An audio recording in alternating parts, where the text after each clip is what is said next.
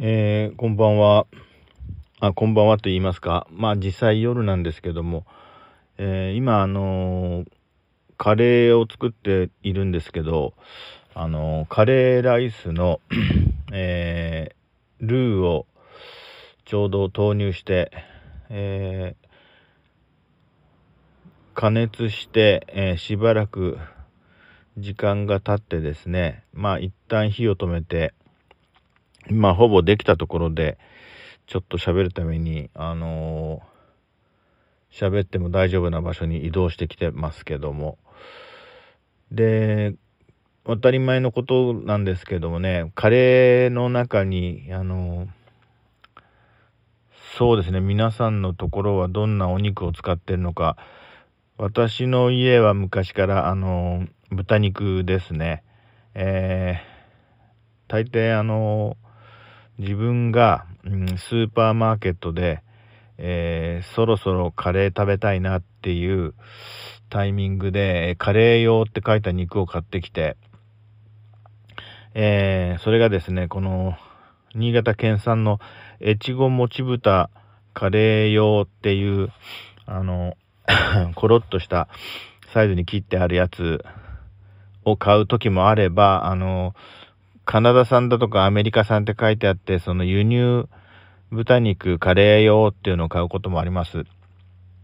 で、自分としては、あの、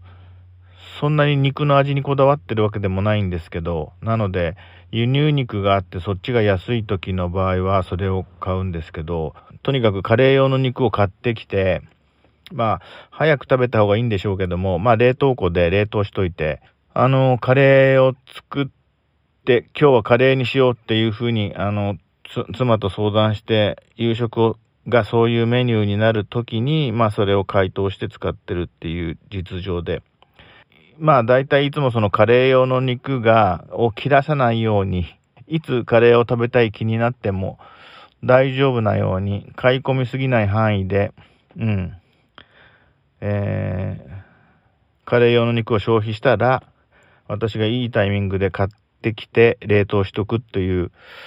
ことを普段からやってるんですけど、今日はたまたまですね、あのー、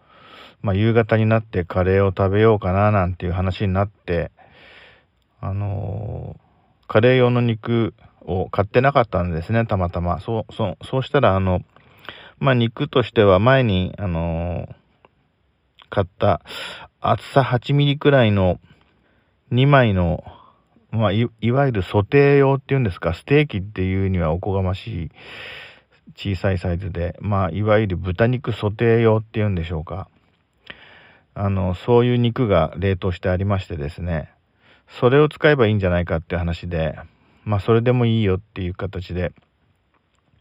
それをこう、ね、割とカレーに入れるっぽい大きさに解凍してから切って、軽く焼いて、それをあの他の食材をこうごとごと煮込んだその鍋の中に先ほど投入してそれからしばらく時間が経ったところでカレールーを入れてっていう作業をしてそれからそのねこのファイルの最初の状況に至ったわけですけどもうだうだ喋ってて何が言いたいかわかんないファイルになりそうなので結論を言いますと出来上がったカレーを、ほぼ出来上がったカレーを見てですね、なんか、カレー用の肉っていうものを、まあ、なぜ買ってきてるんだろう、自分はって。別にカレー用じゃなくてもいいだろうなと。で、そもそもなんで、まあ、も、もともと私の、あの、この家では割とそういう形の肉を、私自体が好きなので、まあ、あの、その、カレー用のそういう形の肉を使ってたし、私の実家で私の親が作ってたカレーの時もそういう肉を使ってたんで、特に何の疑問も持たず受け入れて、カレー用の肉ってのはそういうもんだみたいな形で来てたんですけど、そのスーパーマーケットでカレー用の肉だから買ってきてた私なんですが、カレー用の肉って別にスーパーの人にカレー用って印字されたものを提示されて、カレーのためにカレー用の肉を買ってるってどういうことなんだっていう、そういうことをですね、ちょっと疑問に思ったっていうか、まあ、言われなくても、そういう肉を自分で選んで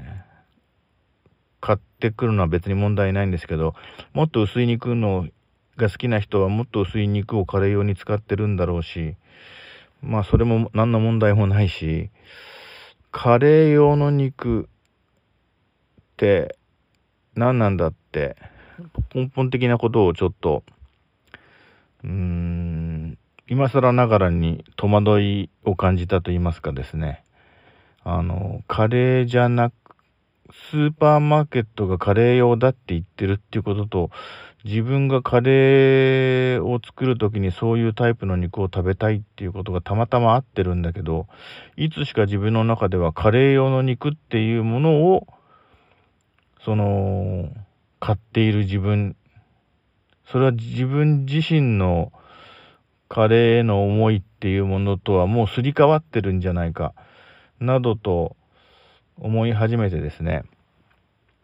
まあこの何とも説明しがたい気分を説明するには今録音するしかないということで喋ってみました。まあ特にまあこっから先言うことは全て無駄になるのでこれで喋るのをやめたいと思います。